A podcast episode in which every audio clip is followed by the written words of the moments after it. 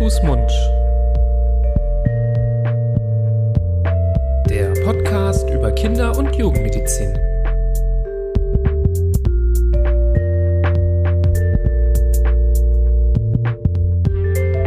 So, ihr Lieben, herzlich willkommen zu einer neuen Folge Hand, Fuß, Mund. Jetzt wieder in gewohnter Konstellation. Hallo, lieber Florian. Hallo, lieber Nibras. Schön, dass du wieder an Bord bist. Ja, nach der kurzen Auszeit, die du aber wirklich hier sehr, sehr gut genutzt hast in deinem tollen Interview mit unserer augenärztlichen Kollegin, ähm, bin ich jetzt auch wieder da ähm, in alter Manier. Herzlich willkommen bei Hand, Fuß, Mund. Das ist euer Podcast zur Kinder- und Jugendmedizin.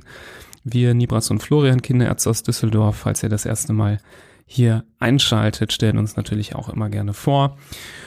Ja, und heute soll es wieder um ein spannendes Thema gehen. Bevor wir uns reinstürzen, wollte ich aber ausnahmsweise mal zwei Sachen anmerken. Ähm, zwei sehr positive Sachen. Einerseits wollten wir uns wirklich an der Stelle mal richtig, richtig doll bedanken bei den ganzen netten Spendern und Spenderinnen. Das habe ich bisher noch nicht gemacht. Ähm, wir hatten schon mal berichtet, weil der ein oder andere mal gefragt hat, ob man nicht uns was Gutes tun kann mit einer kleinen Spende, uns unterstützen kann für unsere Umkosten, für ja, Produktion des Podcasts, Webspace, ähm, Homepage ähm, oder auch einfach mal so als Danke für die Zeit, die wir investieren. Und ähm, da haben wir dann was eingerichtet, das findet ihr auch auf unserer Webseite und da ähm, gibt es immer wieder total die lieben, netten Spenden. Wir sind äh, immer begeistert, wenn was kommt. Ist völlig egal, wie viel es auch ist. Wir wissen das sehr, sehr zu schätzen. Ähm, und das, ja, wie gesagt, tut uns natürlich auch ganz gut, dass wir unsere Kosten damit so ein bisschen decken können. Das heißt, falls ihr, ähm, ja, auch mal gerne dabei sein wollt, könnt ihr schauen auf ähm, www.handfußmund.de. Da gibt es oben im Reiter einen Punkt, der heißt Unterstützen oder ihr findet das ja auch natürlich in den Shownotes der Folge. Ähm, und falls nicht, ist auch nicht schlimm. Wie gesagt, unser Podcast ist und bleibt natürlich kostenlos verfügbar für alle. Und ähm, ja, niemand soll hier für irgendetwas bezahlen, keine Paywalls, keine versteckten Kosten, sondern alles gratis. Ähm, das wollten wir an der Stelle nur schon mal sagen. Und der Punkt ist uns natürlich ganz, ganz wichtig. Das war niemals unser Ansinnen, da irgendwie eine, eine, irgendwas Finanzielles rauszuschlagen oder diese, wie du sie nennst, die, eine Paywall einzurichten, sei es durch einen Anbieter oder sonst irgendwas, wo man dann sagt, ja gut, äh, unsere Podcast-Folgen kann man nur hören, wenn man so und so viel bezahlt. Das kommt für uns äh, sicherlich auf keinen Fall in Frage und äh, insofern erfreut euch der gratis folgen. Umsonst sind sie nicht, aber gratis sind sie. Genau. Ähm, das zweite, was wir nur ganz kurz ähm, announcen wollten, ist, vielleicht folgt ihr uns ja auch bei Social Media, Gerade bei Instagram ist das, wo wir ja am ehesten was machen. Wir sind vielleicht nicht super aktiv, das muss man natürlich auch ehrlicherweise sagen. Durch unsere äh, Tätigkeit natürlich im Krankenhaus haben wir natürlich nicht ähm, ewig viel Zeit auf Social Media, ähm, ja, sehr, sehr viel Content zu generieren. Und aus diesem Grund haben wir uns überlegt, das ist jetzt ein Experiment, wir wissen auch noch gar nicht, wie das genau funktionieren wird, ähm, ja, dass wir auf der Suche sind nach ein bisschen Verstärkung für unser Team, das ja bisher nur aus uns beiden besteht, aber wer weiß, vielleicht können wir auch äh, mehr Hand-Fuß-Mund-Menschen werden ähm, und explizit in die Richtung eben ja generieren von coolem Social-Media-Content. Wir suchen vielleicht sogar am ehesten jemanden, der ja idealerweise vielleicht auch ein bisschen medizinischen Hintergrund hat, kann Medizinstudentin oder Student sein, kann auch ähm, Krankenpflegekraft sein zum Beispiel oder jemand anderem aus einem anderen äh, gesundheitlichen Bereich. Auch natürlich die kinderärztlichen Kollegen und Kolleginnen herzlich eingeladen. Auch Chefärzte und Chefärztinnen. Chefärzte und Chefärzte, Gesundheitsminister natürlich auch, kein Problem. Ähm, würden wir uns sehr darüber freuen, ähm, wenn jemand denkt, er hat vielleicht ein Händchen für das Erstellen von Grafiken, Infografiken vor allem, sind so Sachen, die wir gerne noch ein bisschen mehr anbieten würden auf unserer Seite, aber auch andere ähm, Kontexte wie ähm, Fotos von, ähm, ja, zum Beispiel medizinischen Dingen mit einer, mit einem netten Text darunter. Der kann sich gerne bei uns melden, info at handfußmund.de, eine Mail schreiben oder uns bei Instagram kontaktieren wir wollen einfach mal schauen, was da möglich ist, ob wir uns da irgendwie noch verbessern und erweitern können, um euch noch ein cooleres, breiteres Angebot anbieten zu können. Also wenn ihr euch angesprochen fühlt, nicht scheu sein, nicht schüchtern sein, einfach melden und wer weiß, vielleicht kommt dabei was raus. Wenn ihr dann zufällig auch noch hier aus der Nähe von Düsseldorf seid, wäre das natürlich mega. Dann kann man sich natürlich auch mal an einen Tisch sitzen. Wir das gerne machen, muss aber natürlich nicht sein, ist keine Pflicht. Also ähm, sagt Bescheid. So, das war es aber auch schon mit den Ankündigungen und den Infos. Ähm, das wollten wir nur an der Stelle einmal loswerden und so stürzen wir uns jetzt in das Thema dieser Folge. Beim Einklicken habt ihr schon gesehen. Wir reden heute mal über wirklich den richtigen Anfang des ja, Lebens. Lebens. Natürlich kann man jetzt streiten, wahrscheinlich äh, gehört, Oh ja, gehört, das, gehört der Teil im Mutterleib zum Leben schon dazu, natürlich. Aber eigentlich rechnet man, sagen wir mal, wenn man sagt, ich bin so und so alt, redet man ja von der Geburt und noch nicht von der Empfängnis, sondern wir wollen uns ja nicht älter machen, als wir sind. Und ähm, jetzt so äh, rein pauschal betrachtet sprechen wir vom Beginn des Lebens synonym von der Geburt. Und ähm, ja, das ist das Interessante am Leben und an der Kinder- und Jugendmedizin, dass wirklich die Kinder- und Jugendmedizin in dem Moment der Geburt sofort beginnt. Und ähm, da zum Beispiel keine ja, Minuten vergehen, bis die erste Untersuchung ansteht im Leben. Und über diese ersten Untersuchungen, vor allem diese U1-Untersuchung, ihr kennt ja die Untersuchungen, die, für die ihr das gelbe Heft zum Beispiel habt für eure Kinder. Über diese U1-Untersuchung wollten wir mal ein bisschen sprechen. Das ist vielleicht auch die U-Untersuchung, wo man als Eltern am wenigsten von mitbekommt, weil man zum Beispiel ja, gerade das Kind zur Welt gebracht hat und ja, froh ist, dass vielleicht ähm, die Anstrengung auch geschafft ist, weil man vielleicht als Papa daneben steht und so emotional ist, dass man auch nicht mehr alles mitbekommt ähm, oder weil man vielleicht, das gibt es natürlich auch, einen Kaiserschnitt hatte und das Kind, ähm, so war das in der Klinik, wo ich früher gearbeitet habe, auch in so einem Nachbarraum auch untersucht wird, dann ist man auch nicht unbedingt dabei. Also es ist die U-Untersuchung, wo man wirklich ja, am wenigsten so Einblicke hat, was passiert. Man kriegt dann das Urheft in die Hand gedrückt, dann ist das dann ausgefüllt, die U1. Ähm, aber da gibt's vielleicht die ein oder andere Sache, die auch nochmal erklärungsbedürftig ist, was da genau hintersteckt, was damit gemeint ist. Und das versuchen wir für euch hier an der Stelle mal so ein bisschen aufzudröseln. Warst du bei ein paar U's, U1en dabei, deiner eigenen Kinder? Ich war bei, jetzt hast mich ganz schön schnell gefragt. Ich war, glaube ich, bei allen U1en dabei, auch beim, auch nach dem Kaiserschnitt von meiner, mm, also vom zweiten Kind, von meiner ältesten Tochter. Ähm, die, das war eine Beckenendlage, also die lag verkehrt rum und äh, da ist es so in Düsseldorf und Umgebung, dass es eigentlich kein, keine Geburtsklinik gibt, die das also in der näheren Umgebung, die das versucht, ein Kind aus Beckenendlage geplant zu, zu entbinden, sodass mit Einsetzen der Wehen und dem Wissen, dass es eine Beckenendlage war, klar war, das wird ein Kaiserschnitt. Also nicht, dass da gar nicht versucht wird, ähm, das Kind verkehrt rum rauszubringen, was theoretisch natürlich möglich ist. Da braucht man aber ein erfahrenes äh, Geburtshelferteam. Ja, dann war es ein Kaiserschnitt in der 35. Schwangerschaftswoche und ähm, in der Klinik war es aber so, dass diese Station, wo das Neugeborene untersucht wird, das ist ja so ein kleiner, sieht aus wie so ein Servierwagen äh, mit, mit ähm, Runterfallschutz, damit das Kind nicht runterfällt, ähm, dass das im Kreissaal war und das Kind nicht rausgetragen werden musste. So ist es ja bei uns. In unserer Klinik ist es auch so, dass man da in den Nebenraum äh, das Kind bringt. Aber wie gesagt, bei der Geburt meiner Tochter war es so, dass das im Kreissaal war und ich da dabei war. Es war, glaube ich, jetzt auch nicht die angenehmste Situation für die Personen, die da am Werk waren, weil die gewusst haben, ah, das, das ist selbst ein Kinderarzt, der uns da auf die Finger guckt. Und ähm, ich habe mich aber da natürlich zurückgehalten und ähm, habe mich da überhaupt nicht in Szene gesetzt oder sonst irgendwie und habe die machen lassen.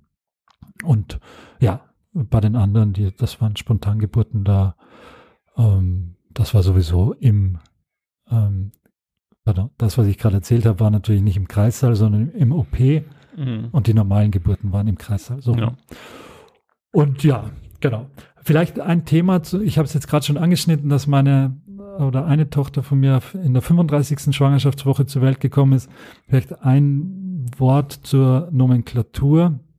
Ähm, was ist überhaupt so, ein, so, eine Frühgeburt oder ein Frühgeborenes? Ähm, die, ein, ein Normalgeborenes, da spricht man davon, wenn das Kind zwischen der 37. und der 42. Schwangerschaftswoche zur Welt kommt, egal auf welchem Wege. Wenn das früher ist, also bis zur, man nennt das 36 plus 6. Schwangerschaftswoche, also 36 Schwangerschaftswochen und noch sechs Tage dazu. Alles, was davor ist, äh, ist ein Frühgeborenes und alles, was nach der 42. Schwangerschaftswoche zur Welt kommt, ist sozusagen übertragen. Das wird auch versucht zu verhindern, äh, das versucht man auch zu verhindern weil einfach das auch nicht gut ist für die Kinder, wenn sie dann zu lang im Mutterleib sind. Aber das nur so zur Nomenklatur, was, wann fängt eigentlich eine, eine Frühgeburt an und wann hört sie auf? Ja, genau. Ähm, U-Untersuchung U1 bekommt natürlich jedes Kind, egal ob frühgeboren oder reifgeboren oder sogar übertragen. Ähm, und das Interessante an der U1 ist natürlich auch, dass das die einzige U ist, die eben nicht von einem Kinderarzt durchgeführt werden muss, sondern das ist eine U-Untersuchung, die auch durchaus ähm, oder wahrscheinlich auch in vielen oder den meisten Fällen von Hebammen oder Krankenschwestern, aber auch zum Beispiel durch die Gynäkologinnen, die die Geburt mit begleiten, ähm, äh, durchgeführt und auch ähm, dokumentiert wird und eingetragen wird. Natürlich gibt es irgendwelche Komplikationen, gibt es irgendwelche Risikofaktoren. Sollte ein Kinderarzt oder eine Kinderärztin hinzugezogen werden und die U1 mitmachen oder selber durchführen. Ähm, aber es kann, wie gesagt, von verschiedenen Berufsgruppen gemacht werden. Und ja, wenn wir uns mal da reinstürzen in die U-Untersuchung, dann gehört nicht natürlich nicht nur Untersuchen dazu, sondern auch ein bisschen was nachfragen. Denn es ist auch wichtig, dass man nicht nur das Kind anschaut, unmittelbar, sondern sich auch mal einen Überblick verschafft als derjenige, der die U1 macht. Wie war denn die Schwangerschaft überhaupt? Gab es Probleme? Ähm, man sollte in den Mutterpass reinschauen. Ähm, gab es bei der Mutter zum Beispiel auch einen Streptokokkenabstrich, der gemacht wurde? Gibt es seiten der Mutter Zeichen für eine Infektion? War das Fruchtwasser irgendwie komisch? Hat die Mutter irgendwelche relevanten Vorerkrankungen? Und auch falls es andere Kinder gibt, gab es da Probleme bei den Geburten? Gab es da irgendwelche Fälle von plötzlichen Kindstod oder irgendwelchen anderen relevanten Erkrankungen, also auch die sogenannte Anamnese ähm, gehört definitiv zur U-Untersuchung dazu. Was als erstes aber mit untersucht wird, und das ist so der erste Schritt, das ist das, was ihr vielleicht schon öfter gehört habt, das ist dieser Abgascore. Da wollte ich auch äh, mal drauf eingehen. Ähm, das ist das, wenn ihr in das U-Heft reinschaut, vielleicht kann man ja auch parallel zu unserer Folge jetzt mal das gelbe Heft mal rausholen und dann nur auf den ersten Seiten kramen. Vielleicht auch gerade spannend, wenn das schon was länger her ist und man sich vielleicht nicht mehr ganz dran erinnert. Ja, das ist eben dieser Wert, wo manchmal zwei, manchmal drei Zahlen, vor allem durch so ein, durch so ein Slash getrennt nebeneinander stehen, optimalerweise Bestnote steht dann da 10, 10, 10, gibt's aber nicht immer äh, so oft. Häufig ist so 9, 10, 10 oder 9, 9, 10 oder 9, 9, 9 ähm, das, was man da findet. Hier und da sieht man aber auch mal vor allem an der ersten von den drei Stellen mal eine niedrigere Zahl. Und da wollten wir jetzt noch mal ein bisschen genauer drauf eingehen, was der Abgasscore ist. Der Name ist schon mal erstmal ein bisschen komisch. Der ist tatsächlich ein Eigenname. Der kommt von so einer amerikanischen Anästhesistin Virginia Epger, die in den 50er Jahren eben diese, diesen Score entwickelt hat, um ja das Beurteilen von Neugeborenen einfach ein bisschen vergleichbarer zu machen und ähm, da so eine gewisse Struktur reinzubringen. Und man hat aus diesem Namen, aus diesen einzelnen Buchstaben, aber ähm, das ganz charmant zusammengebaut, dass man jedem Buchstaben eine Bedeutung gegeben hat. Und das können wir einmal durchgehen. Als A wird das Aussehen beurteilt, eben die Hautfarbe, ob das Kind sehr blass ist oder rosig oder ob es noch irgendwelche bläulichen Stellen hat. Das P steht für den Puls, den Herz Herzschlag. Das G steht für Grimasse ziehen oder grimassieren, eben wenn man ein Kind zum Beispiel, wenn es sich ein bisschen schwer tut, auch mal absaugen muss in dem Versorgungsbereich, dann ist die Frage, ähm, zieht das Kind das Gesicht zusammen, wenn man da den mit dem Schlauch dran geht oder macht es gar nichts? A, das weitere A steht für Aktivität, also ist das Kind völlig schlapp oder bewegt es die Arme und Beine, also wie ist so der Muskeltonus. Und als letztes das R von Apgar steht für im Englischen Respiration oder Respiration, das ist die Atmung, also atmet das Kind vernünftig, schreit das kräftig oder ja, japst es eher nur ganz schwach. Und für jeden dieser Punkte gibt es 0 äh, bis 2 Punkte und so kann man dann ja einen Score von 0 bis 10 erreichen. Ja, und diese Werte, die du genannt hast, alles über acht ist äh, schon äh, musterschülermäßig und so soll es auch sein. Und da damit ist auch alles in Ordnung. Das ist auch nicht schlimm, wenn, wenn bei einem mal eine Eins äh, vergeben wird und keine zwei. Dadurch kommt ja dann ein Wert unter zehn zustande. Aber es gibt natürlich ähm, Werte, die dann schon für eine vitale Bedrohung sprechen. Also unter acht muss man schon gucken, wie es dem Kind geht. Da sind schon einige Einschränkungen dann gegeben. Und wenn es noch weiter runter geht, unter fünf beispielsweise, dann ist das Kind schon richtig bedroht. Und da muss man auch Maßnahmen einleiten, um dem entgegenzusteuern. Und meistens äh, hängt ja doch alles miteinander zusammen. Wenn dann, wenn das Kind rauskommt und es geht ihm nicht gut, der Herzschlag ist zum Beispiel erniedrigt, die Herzfrequenz, die sollte ja deutlich über 100 sein bei so einem kleinen ähm, Menschlein im Gegensatz zu bei Erwachsenen. Wir haben ja einen Herzschlag von in Ruhe von, was weiß ich, 60 zum Beispiel. Aber wenn ein Kind, Neugeborenes, einen Herzschlag von 60 hat, dann ist schon höchste Eisenbahn und dann ist schon wirklich Gefahr in Verzug. Also das sollte deutlich über 100 sein. Und wenn dann noch dazu kommt, dass es sich nicht wirklich bewegt und keine Abwehr zeigt, wie du es gerade schön geschildert hast beim Absaugen beispielsweise, dann stimmt mit dem Kind irgendwas nicht. Und dann mm, meistens liegt es doch an der, ist es so eine, so eine bereits eine Anpassungsstörung vom, vom Kind unmittelbar nach der Geburt. Und da muss man schauen, wie man dem Kind dazu verhelfen kann, da vielleicht mal durch ordentlich Luft holen, vielleicht bisschen äh, Luft auch in die Lunge bringen, äh, hilfsweise, dass man da dazu kommt, dass das dem Kind wieder besser geht. Ähm, das, darin sind die Personen, die diesen Abgasscore vergeben, alle ausgebildet und geschult. Nichtsdestotrotz ist es eine ganz subjektive Erhebung. Also es kann sein, dass unterschiedliche Personen natürlich auch unterschiedliche Scores vergeben, aber die Richtung sollte schon das sollte schon ähnlich sein, was da von verschiedenen Personen vergeben wird, weil es ja doch eine Tragweite hat. Und was ich gleich dazu sage, wenn es um die Frage geht, dass man dem Kind Luft zuführt, weil es alleine nicht genug atmet, äh, da ist in der Erwachsenenmedizin natürlich der erste Griff zur Sauerstoffmaske und zur Gabe von Sauerstoff. Und da muss man aber bei Kindern ganz vorsichtig sein und das richtig durchdacht und und äh, gewollt und bewusst auch einsetzen, weil Sauerstoff ist in der Kinderheilkunde eigentlich nichts anderes als ein Medikament, das vorsichtig gegeben werden muss. So eine Sauerstoffgabe bei Neugeborenen kann, wenn es über längere Zeit gegeben wird oder, oder so gegeben wird, dass es eigentlich gar nicht notwendig gewesen wäre, kann das ähm, auch negative Folgen haben für, für das Kind und deshalb muss das, äh, muss so eine Sauerstoffgabe ganz bedacht eingesetzt werden. Genau. Ähm, gut, dass du das auch nochmal sagst. Also man toleriert bei einem Kind, was äh, zur Welt gekommen ist, ganz frisch, auch erstmal deutlich niedrigere Sauerstoffsättigungen. Ähm, erst nach einigen Minuten sollte man dann Bereiche im, äh, in den Sphären von 80 bis 90 Prozent erreicht haben. Also man gibt den Kindern auch mal Zeit in den ersten paar ähm, Minuten. Und ähm, wo wir gerade von Minuten sprechen, fällt mir ein, wir haben noch gar nicht gesagt, wann man den Abgasscore überhaupt bestimmt, weil ja, wir haben ja schon von diesen drei Messungen oder den drei Zahlen gesprochen, die im Mutter äh, im gelben Heft drinstehen. Das macht man eben nach ungefähr einer Minute, nach fünf Minuten und nach zehn Minuten. Deswegen geht dann häufig ähm, der, der Griff zu so einer Stoppuhr, die sind meistens an diesen Versorgungseinheiten auch angebracht, so dass man auch Bescheid weiß, wann diese Zeitpunkte erreicht sind. Und was man schon ähm, innerhalb der Kinder- und Jugendmedizin sagt, am wenigsten Aussagekraft hat schon dieser Ein-Minuten-Wert, den muss man immer so mit bisschen Vorsicht genießen. Also wenn euch jetzt gerade beim Blick äh, schon ganz flau wird ins gelbe Heft, weil der erste Wert vielleicht nur sechs oder sieben war, dann ähm, müsst ihr euch nicht viele Sorgen machen, weil gerade nur nach einer Minute Füße, ähm, dann sind viele Sachen noch nicht 100 Prozent. Das können zum Beispiel noch die Händchen sein, die noch ein bisschen bläulich sind oder die Füße.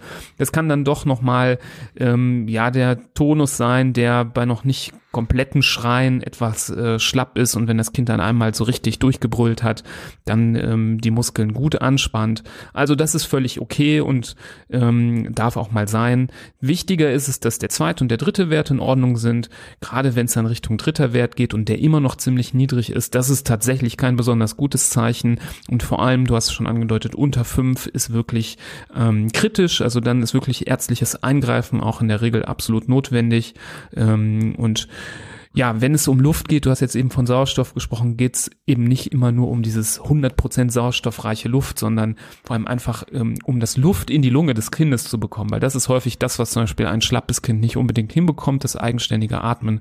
Und dann versucht man dann die Luft da reinzubekommen. Und das kann alleine schon ganz schnell das Problem lösen. Also ich erinnere mich an viele Kinder, die den ersten, zweiten Score nicht so toll hatten nachdem man dann ähm, denen geholfen hat, äh, Luft in die Lungen zu bekommen, war es dann innerhalb von wenigen Minuten tipptopp und aus dem Kind, wo man dachte, oh, das muss man vielleicht mitnehmen auf die Station, wurde nach drei Minuten doch ein Kind, was äh, sofort zur Mama gehen konnte. Also da ändert sich auch ganz viel und diese zehn Minuten sind super spannend und ich habe das immer sehr gerne gemacht. Auch ich habe da Spaß dran gehabt, äh, da die Kinder entgegenzunehmen und zu versorgen und zu gucken, dass es denen gut geht in den ersten Minuten. Ähm, und da hilft dieser Abgasscore sehr. Und was noch hilft, kommen wir jetzt vielleicht zum nächsten Punkt, das ist dieser sogenannte Nabelschnur-pH-Wert. Was ist denn das? Also einer der Punkte, wo ja zumindest dann auch die Väter mal in Aktion treten können, äh, ist, wenn das Kind abgenabelt wird, also wenn die Nabelschnur durchtrennt wird.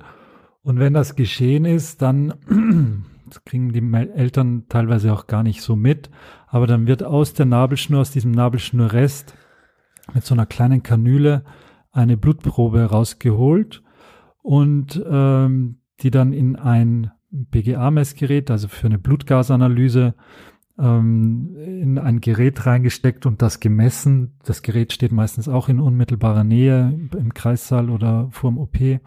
Und dann wird der Nabelschnur pH bestimmt.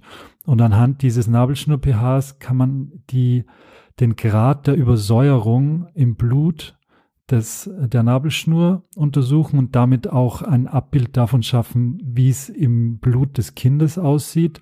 Und wenn es da zu einer Übersäuerung kommt, das heißt, wenn der pH zu niedrig ist, dann ist das ein Zeichen für eine ja, für, eine, für einen schlechten Zustand des Kindes. Da gibt's genaue Referenzwerte, in welchem Bereich dieser pH-Wert sein soll.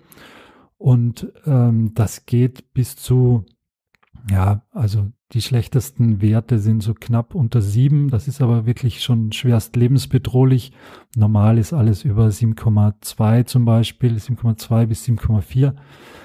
Ähm, und daran sieht man eben, wie schlecht es dem Kind auch im Blut sozusagen geht. Und das, das wären auch Hinweise dafür, dass das Kind intensivmedizinische Maßnahmen braucht, dass da entweder Infusionen notwendig sind oder ein Puffer eingesetzt werden muss. Äh, und vor allem die hauptsächlich meistens die Ursache für so einen schlechten pH ist eine äh, unzureichende Atmung äh, und diese Atemunterstützung oder je, je niedriger der pH ist und je schlechter der Wert ist, desto intensiver muss die Atemunterstützung sein, die, die danach notwendig ist.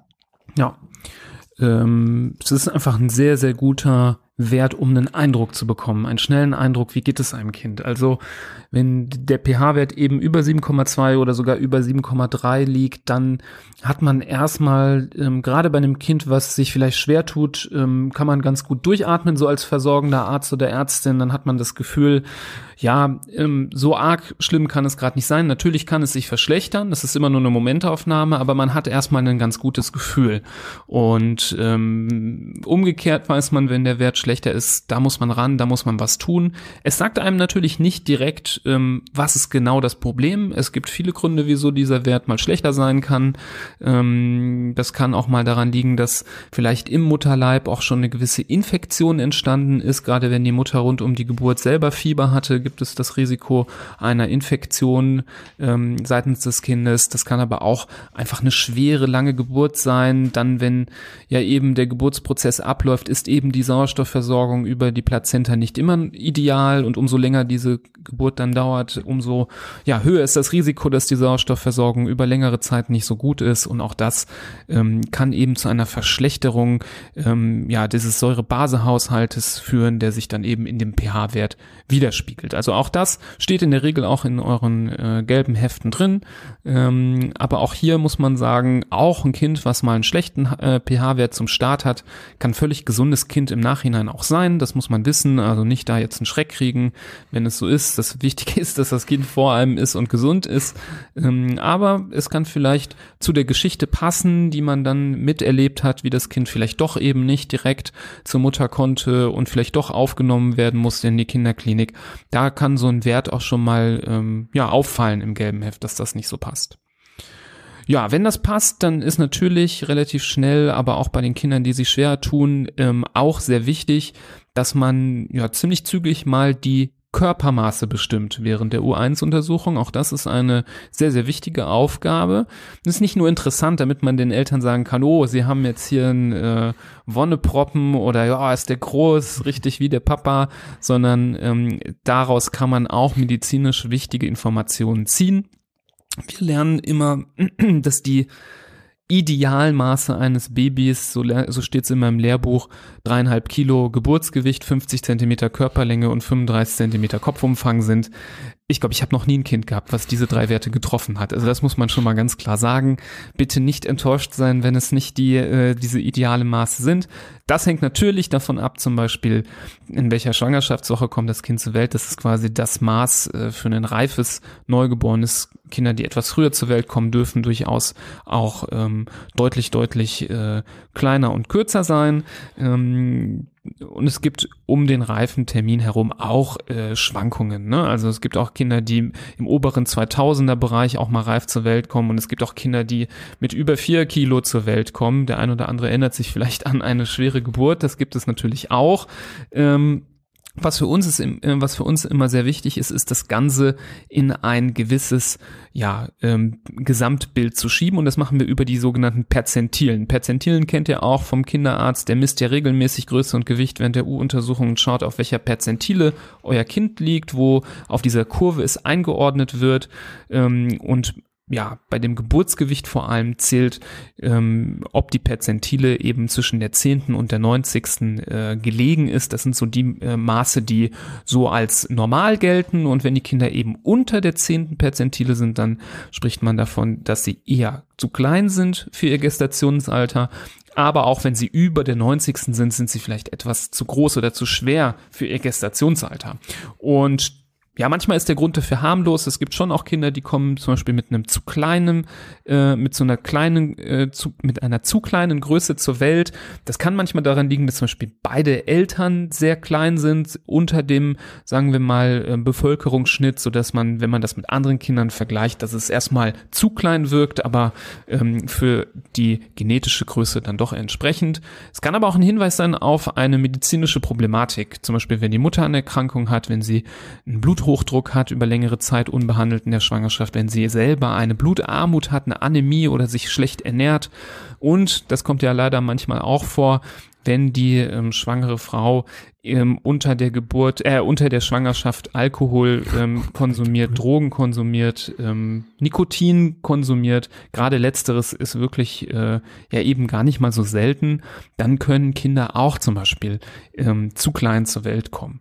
Ähm, kann aber auch zum Beispiel beim Kind selber ein Problem sein. Ähm, bei Zwillingsschwangerschaften gibt es das auch manchmal, dass ein Kind ja eben, weil die Versorgung ähm, im Mutterleib nicht immer symmetrisch 100 Prozent 50-50 abläuft, kann ein Kind zu klein geraten. Also da gibt es viele, viele ähm, Gründe, die wir hier nicht alle durchgehen können. Ich will nur verdeutlichen, dieses Messen, dieses ähm, Bestimmen der Körpermaße hat auch wirklich Nutzen für ähm, das medizinische Personal, um die Gesundheit des Kindes so kurz nach Geburt auch einzuschätzen. Hm. Das Messen ist aber im Gegensatz zum, zur Bestimmung des Nabelschnur-pHs und zur Bestimmung des Apgar-Scores etwas was man jetzt nicht überhudeln muss, wo man nicht das Kind jetzt äh, der Mama von der Brust pflücken braucht und sagen muss, nein, wir müssen jetzt Größe und Gewicht bestimmen, sondern da hat man schon mal Zeit, so das erste Kennenlernen abzuwarten, dass das Kind mal auf der auf der Brust der Mutter zur Ruhe kommt, äh, dass die beiden sich kennenlernen, sich aneinander gewöhnen und dann so nach einer was weiß ich, nach einer halben Stunde, dreiviertel Stunde kann man sagen, okay, ich würde jetzt, oder dann machen es ja die, die Hebammen auch meistens, dass sie sagen, ah, jetzt mache ich das Kind einmal frisch, man, man rubbelt bisschen den, ähm, die Käseschmiere weg, die, in das das Kind noch eingepackt ist äh, von der Geburt. Und bei der Gelegenheit wird dann, ähm, wird dann die Größe und das Gewicht bestimmt. Was häufiger, glaube ich, zu einem richtigen Aha-Erlebnis dann auch führt, weil die Eltern ja mit einer gewissen Erwartung von den, von den letzten Ultraschalluntersuchungen da in die Geburt auch reingehen. Und dann wurde zum Beispiel, kommt häufig vor, dass dann unmittelbar bei den letzten Ultraschalluntersuchungen vor der Geburt gesagt wird, naja, das Kind ist so knapp äh, am, an der unteren Grenze von, von Gewicht und ist eher leicht und hat wahrscheinlich zweieinhalb Kilo. Und dann kommt bei der Geburt irgendein über drei Kilo Brocken raus. Das ist jetzt nicht, weil der Gynäkologe keinen Plan hat oder weil er keinen Ultraschall kann, sondern weil die Bestimmung des, des erwarteten Geburtsgewichts einfach eine ordentliche Messungenauigkeit mit sich bringt. Es wird ja beim das Kind wird ja natürlich im Mutterleib nicht gewogen, das, das geht nicht, ähm, sondern es wird anhand der Länge der Knochen beispielsweise des Bauchumfangs, da gibt es so Formeln, wo, womit dann das Geburtsgewicht errechnet wird. Und dieses Geburtsgewicht, das da errechnet wird, hat eine Schwankungsbreite von äh, 500 Gramm, also ein halbes Kilo kann das abweichen. Und wenn jetzt, wenn es jetzt heißt, dass das Kind hat nur zweieinhalb Kilo, dann kann es auf jedes, auf jeden Fall sein, dass das ein ganz normal äh, entwickeltes und gewichtiges Kind im Endeffekt ist. Also da nicht, nicht wundern, es ist einfach eine Waage, wo man das Kind drauflegt, viel genauer als ein Ultraschall, wo man zum Beispiel den Oberschenkelknochen abmisst und anhand dessen dann extrapoliert, wie viel äh, das Kind wahrscheinlich wiegen wird. Da braucht man sich dann nicht wundern, braucht man sich nur überraschen lassen. Bei der Größe ist es meistens genauer, weil man eben anhand der, der Knochenlängen dann doch äh, genauer abschätzen kann, wie lang das Kind im Endeffekt wird, wohingegen wieder das wahre Abmessen des Kindes, wenn es dann auf der Welt ist, wieder ein bisschen schwieriger ist, weil das kann sich natürlich weder an die Wand stellen zum Messen, noch kann sich richtig gerade hinlegen. Also da ist auch so, ist eigentlich so ein bisschen Pi mal Daumen dass man versucht, da vom Scheitel bis zur Ferse einmal die richtige Länge äh, zu bestimmen, die einem aber dann ein Leben lang, Leben lang im gelben Heft stehen bleibt. Aber ja. Genau. Ja, was, was ganz gut ist, was du jetzt nochmal verdeutlicht hast, die U1 ist natürlich nicht so eine U-Untersuchung, wo man sagt, ja, die macht man jetzt in fünf Minuten fertig und dann schreibt man alles auf, sondern das kann sich so über den, über die Zeit nach der Geburt auch so ein bisschen verteilen, die einzelnen Schritte. Ähm, also auch da nicht wundern, wenn jetzt nicht alles auf einmal gemacht wird. Was ähm, auch zur Untersuchung dazugehört, ist das Prüfen der Reifezeichen des Kindes. Ähm, natürlich, wenn man ein reifes Kind vor sich hat, das erkennt ein erfahrener Arzt, Ärztin oder Hebamme natürlich sofort. Gibt aber manchmal Situationen, wo vielleicht Kinder zur Welt kommen, ja, wo eben nicht ganz klar ist, wie reif ist es denn eigentlich überhaupt. Ähm, das kann manchmal sein, weil Kinder zu früh zur Welt kommen, wo die Mütter vielleicht noch gar nicht wissen, dass sie schwanger sind. Das gibt's ja manchmal. Oder ähm, es gibt ähm, eine Sprachbarriere und man kann sich gar nicht so gut verständigen. Ähm, und das Kind ist auf einmal da und man ist sich gar nicht sicher, wie alt ist das überhaupt oder wie reif ist das. Und so kann man auch ähm, gewisse Reifezeichen beurteilen. Man kann sich die Haut angucken. Man kann gucken, ob sie ja schön rosig und fest mittlerweile ist oder ob sie doch so ja papyrusartig dünn ist und dass sie fast so äh, die, die Sachen darunter schon so durchzuschimmern scheinen. Ähm, man kann sich die Ohren angucken, ob sie der Knorpel am Ohr schon in gewisser Weise geformt ist, ob der Knorpel schon verfestigt ist. Das ist schon mal ähm, ein gutes Zeichen. Auch die Füße sind ein Hinweis, da kann man sich die Falten angucken. Kinder mit äh, oder reife Kinder haben schon relativ viele Falten an den Fußsohlen Kinder, die unreif zur Welt kommen, haben fast keine Falten an den Füßen, fast so eine glatten, äh, eine glatte Fußsohle. Das fällt schon deutlich auf. Ähm, und so kann man an verschiedenen Stellen anschauen, ähm, wie reif so ein Kind ist. Auch die Genitalien können Hinweise sein, ähm, ob zum Beispiel der Hoden beim Jungen schon etwas äh, ja ähm, in den Hodensack gewandert ist oder dort schon komplett angekommen ist, wie es beim reifen Kind eigentlich in der Regel sein sollte. Also wenn er dann zum Beispiel noch relativ leer ist und man die Hoden nicht ertasten kann, spricht das zum Beispiel auch für eine Unreife. Und so gibt es noch ein paar andere Zeichen. Wollen wir nicht alle durchgehen, aber euch auch nochmal den Eindruck geben, dass man auch hier ja mit so einem gewissen geübten analytischen Blick über das Kind wandert und ja schaut, ob es da irgendwelche Auffälligkeiten gibt, die dafür sprechen, dass das Kind vielleicht doch relativ frisch sein könnte könnte noch. Mhm. Was auch in dieser ersten Zeit reinfällt, ähm, ist einfach der erste Stuhlabgang und äh, das erste Mal Urinausscheidung. Das passiert in den ersten Stunden, aber das hat durchaus noch bisschen Zeit. Also innerhalb von 24 Stunden wird das Kind das erste Mal pinkeln und innerhalb von 48 Stunden sollte das erste Mal Stuhl kommen. Dieser Stuhl, wenn man den, wenn man da nicht vorgewarnt ist und äh, das noch nie gesehen hat, wird man sich auch wundern und vielleicht sogar ein bisschen schrecken als Eltern, wenn da plötzlich eine pechschwarze, klebrige, ganz schwer zu entfernende Paste in der Windel ist oder am, am Po des Kindes. Da fühlen sich auch die Papas dann ich spreche jetzt alles aus Erfahrung, die Papas dann zum ersten Mal so ein bisschen unfähig auch, wenn man merkt, oh, ich krieg das gar nicht weggewischt und irgendwie, äh, hilf mir doch mal, das geht gar nicht weg. Äh, aber so ist das mit dem Mekonium. Das ist einfach der Stuhl, der da äh, eine ganze Weile äh, drin ist, ohne dass äh, das Kind richtig oder Nahrung zu sich genommen hat und ja. irgendwann muss das raus und äh, irgendwann kommt es auch raus, das, äh, außer wenn es Erkrankungen gibt, die, die dagegen wirken, aber ähm, und das dauert auch ein paar Mal, bis da das ganze Mekonium entleert ist und bis dann normaler sag ich mal, Muttermilchstuhl dann folgt, aber das, das dauert schon ein paar Tage dann. Ja, das kommt zwar aus der gleichen Öffnung raus, aber sonst hat das eigentlich nicht viel mit Stuhl zu tun, weil das einfach auch einfach komplett keine verdaute Nahrung ist, mhm. sondern nur ja so ähm, die, die über die Entwicklung des Kindes, über die Entwicklung des Darmes hinaus im, im Darm angesammelten Reste von irgendwelchen Zellen, die sich dort ablagern ähm, und irgendwelche zähen Sekrete, die sich da sammeln.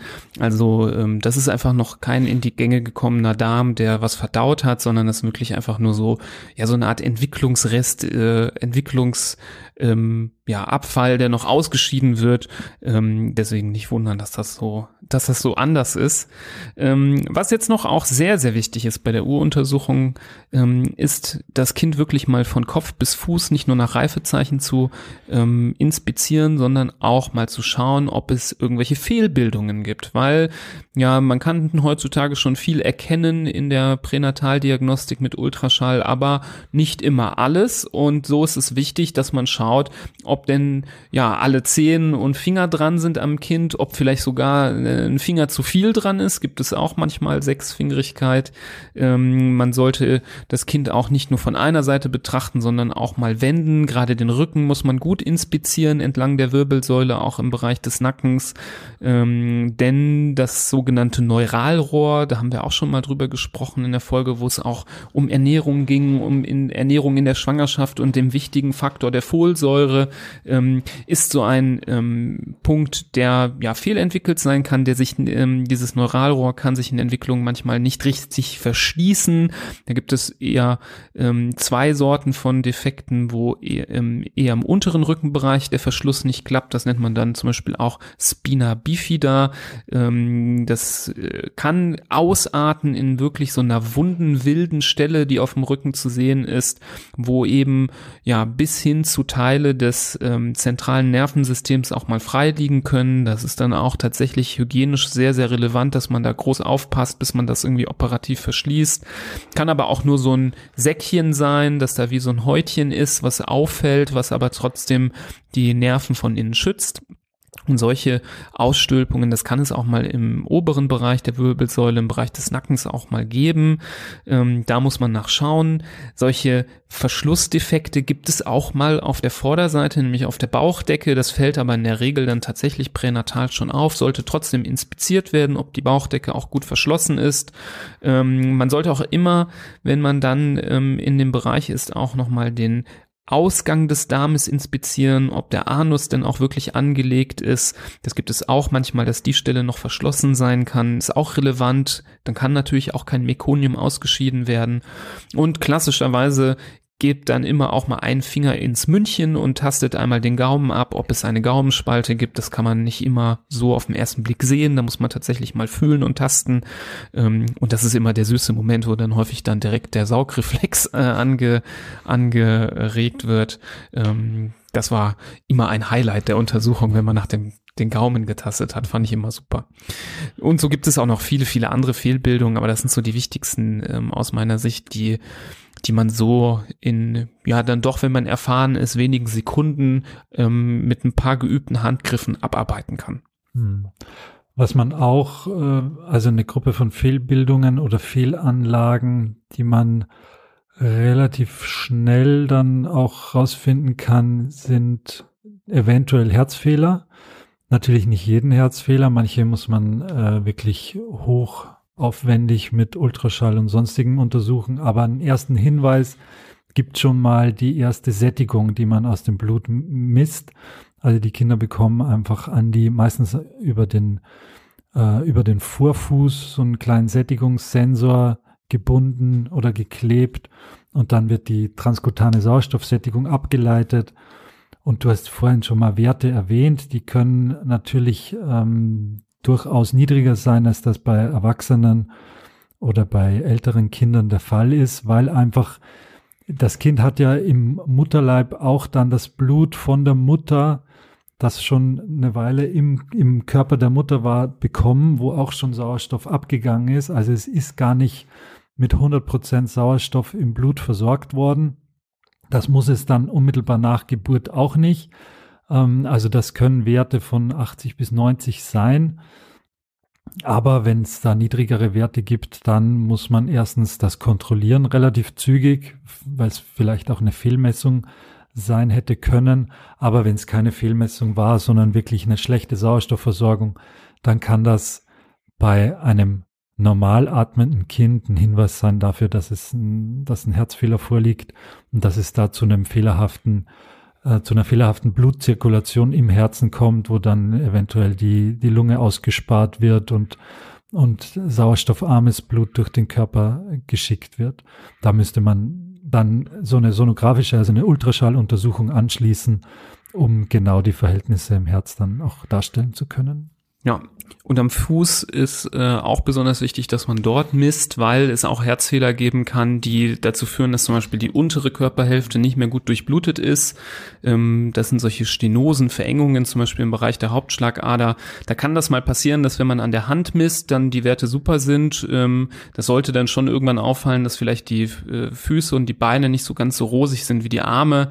Aber das ist manchmal tricky. Da ist es wirklich wichtig, dass man dann auch diese Sättigung tatsächlich am Fuß misst, um das auch mitzubekommen, dass da vielleicht etwas nicht stimmt. Natürlich, wenn irgendwo ein komischer Wert ist, wird ganz schnell ähm, in der Regel an allen Extremitäten einmal gemessen, um zu unterscheiden und zu gucken, gibt es irgendwo ähm, eine Auffälligkeit. Natürlich optimalerweise dann an allen vier Extremitäten gleich gut. Genau, sehr wichtig, das mit der Sättigung, das gehört auch zur U-Untersuchung mit dazu.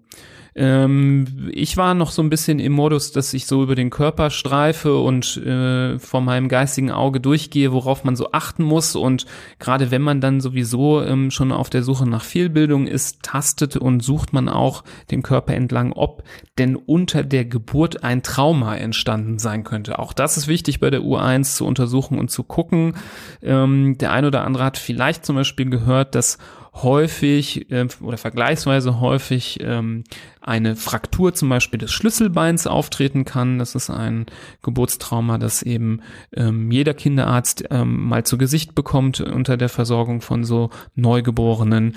Das ertastet man in der Regel mit äh, den Daumen, die über das Schlüsselbein drüber gehen oder Zeigefinger.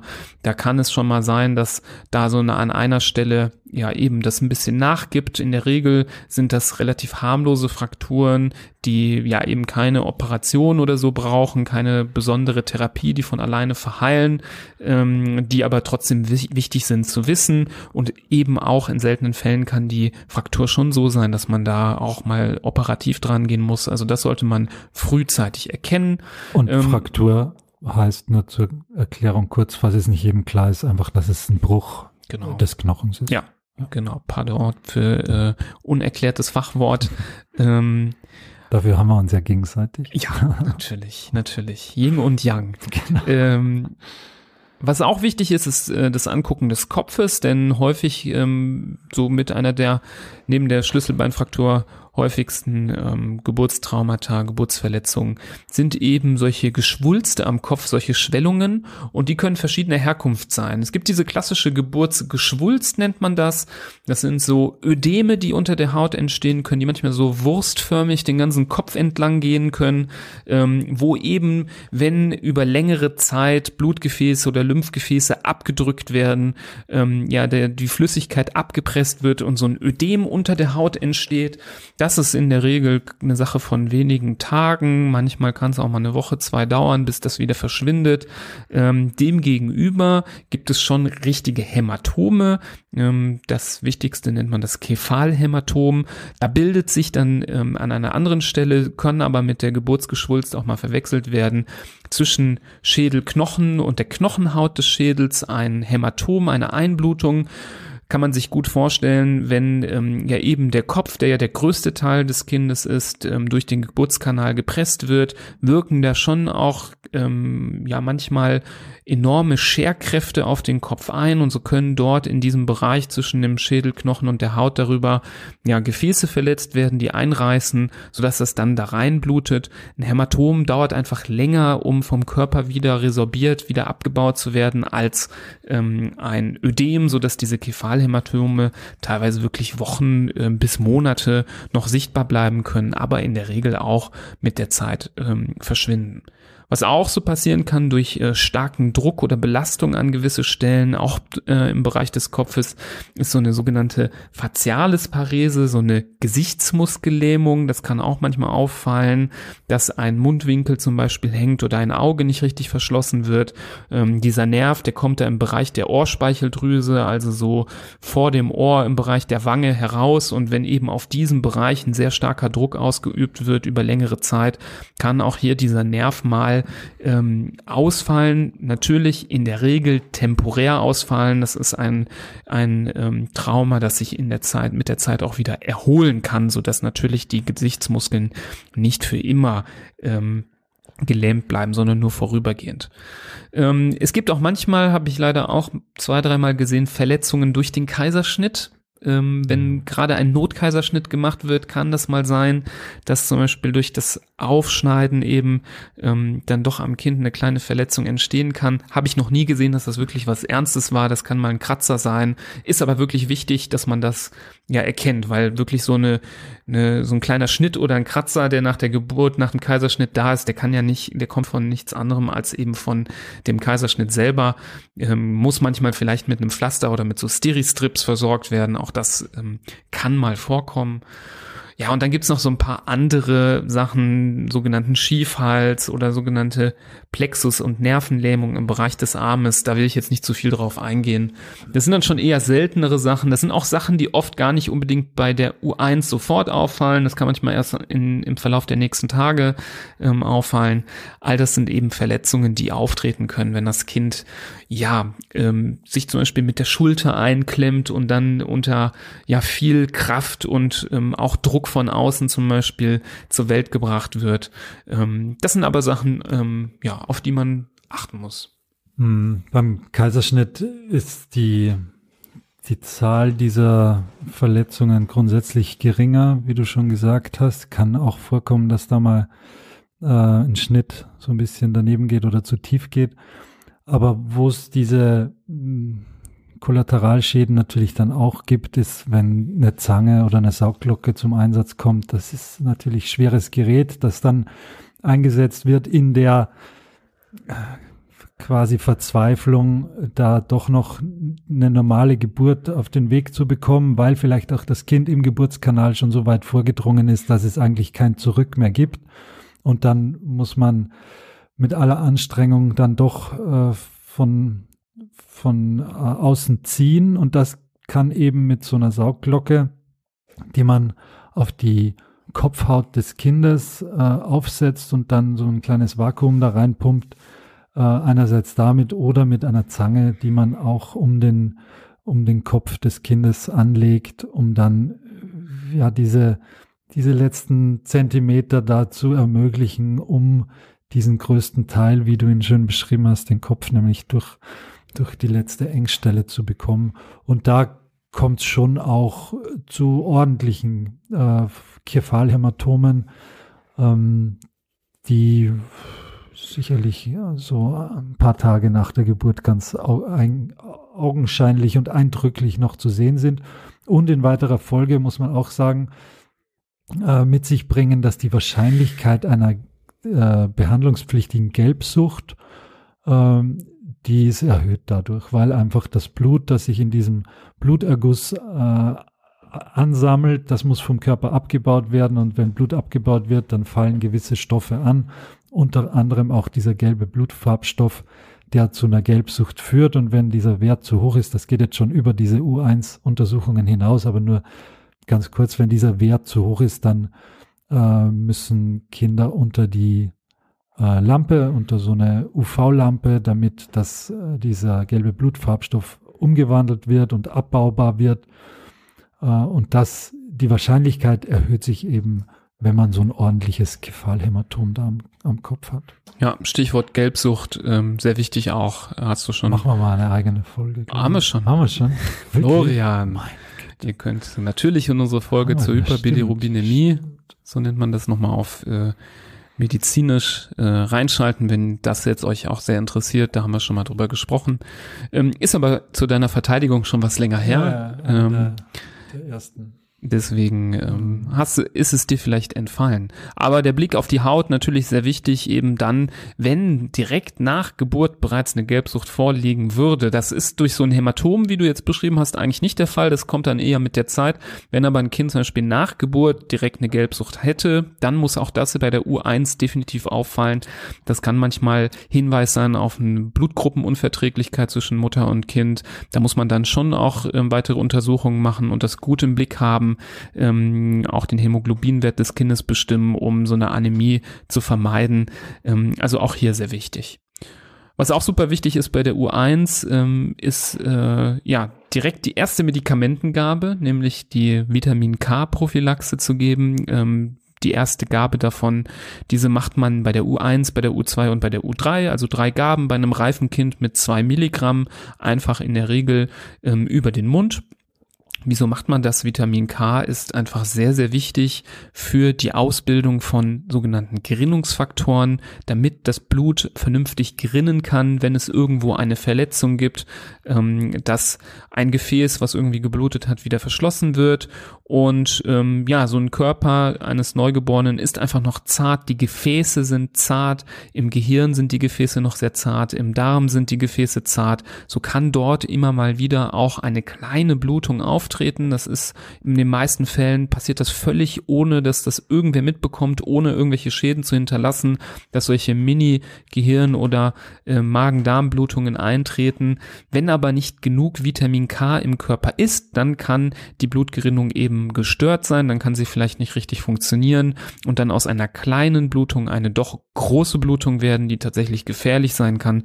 Deswegen hat man mit der Zeit erkannt und entschieden, dass es sehr wichtig ist, Kindern, egal wie gut sie ernährt oder versorgt wurden, denn Vitamin K wird sehr schlecht über die Plazenta übertragen. Vitamin K ist relativ wenig in der Muttermilch enthalten Ähm, deswegen hat man sich entschieden, allen Kindern eine Vitamin K-Prophylaxe zu geben und davon eben die erste Gabe unmittelbar direkt bei der U1.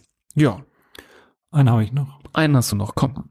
Etwas, was untersucht wird und wo, was sehr wichtig ist und glaube ich, wenn man es nicht weiß, oft unterschätzt wird, die Temperatur des Kindes. Ähm, die wird natürlich standardmäßig äh, überprüft. Das ist jetzt eine normale Körpertemperatur, aber das Wichtige dabei ist eben, dass sie gehalten werden kann. Und deswegen gibt's im Kreissaal so einen kleinen Brutschrank, wo vorgewärmte Handtücher oder so Wickeltücher drin liegen, in das das Kind dann einmal, zweimal eingepackt wird und richtig eingewickelt und eingerollt wird und man es danach auf dem Arm kriegt, wenn es nicht nackt auf der nackten Brust der Mutter liegt oder auch auf der nackten Brust des Papas. Das geht natürlich auch und dient auch dem, dem Bonding und der, der Herstellung der Beziehung und der Verbindung zwischen den Beteiligten.